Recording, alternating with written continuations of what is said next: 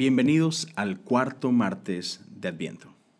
Ya estamos mucho, muy cerca de Navidad.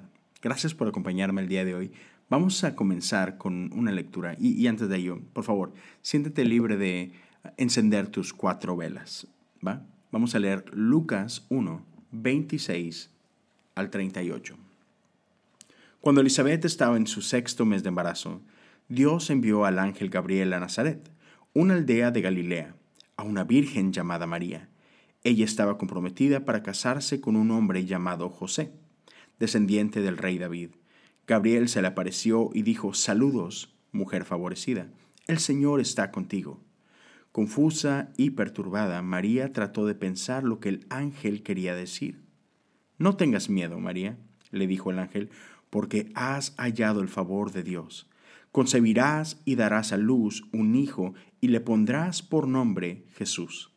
Él será muy grande y lo llamarán Hijo del Altísimo. El Señor Dios le dará el trono de su antepasado David y reinará sobre Israel para siempre. Su reino no, no tendrá fin. Pero ¿cómo podrá suceder esto? le preguntó María al ángel.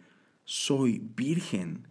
El ángel le contestó el Espíritu Santo vendrá sobre ti, y el poder del Altísimo te cubrirá con su sombra. Por lo tanto, el bebé que nacerá será santo y será llamado Hijo de Dios. Además, tu parienta Elizabeth quedó embarazada en su vejez. Antes la gente decía que ella era estéril, pero ha concebido un hijo y ya está en su sexto mes de embarazo. Pues la palabra de Dios nunca dejará de cumplirse. María respondió, Soy la sierva del Señor, que se cumpla todo lo que has dicho acerca de mí. Y el ángel la dejó. Esta es la palabra de Dios para el pueblo de Dios y damos gracias a Dios por su palabra. Amigos, amigas, mientras leemos esto es, es increíble eh, el poder darnos cuenta de cómo es que Dios ah, decidió enviar a su hijo bajo las condiciones más raras y opuestas a, todo lo que, lo que nosotros pensaríamos.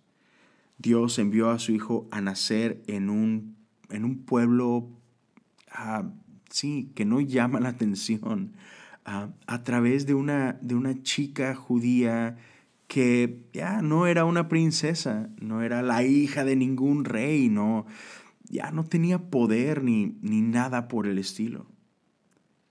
Sin embargo, uh, Cristo, quien nos dice la escritura que estuvo ahí desde el inicio, como nos dice Juan, aquel que era igual a Dios y que no tuvo ya no tuvo gran consideración el ser igual que Dios y se despojó de toda esa gloria para venir a habitar entre nosotros como un bebé. Aquel que habitaba eh, eh, en el universo, aquel que llenaba todo lo que vemos y lo que no vemos, decidió venir en, en este cuerpecito frágil en medio de, ya, de la nada, en medio de un pueblito pequeño. Qué, increíble. Y, todo esto lo hizo por amor. Por amor a ti y a mí. Cuán extravagante, cuán profundo, cuán incomprensible es este amor que aquel que era omnipresente, omnisciente, omnipotente, se, desvistió de todo aquello para hacerse frágil y vulnerable por amor. Ya, buenísimo, ¿no? Que no terminamos con esta pequeña pregunta y es, ¿dónde? ¿Dónde has podido ver la luz de Dios en este día?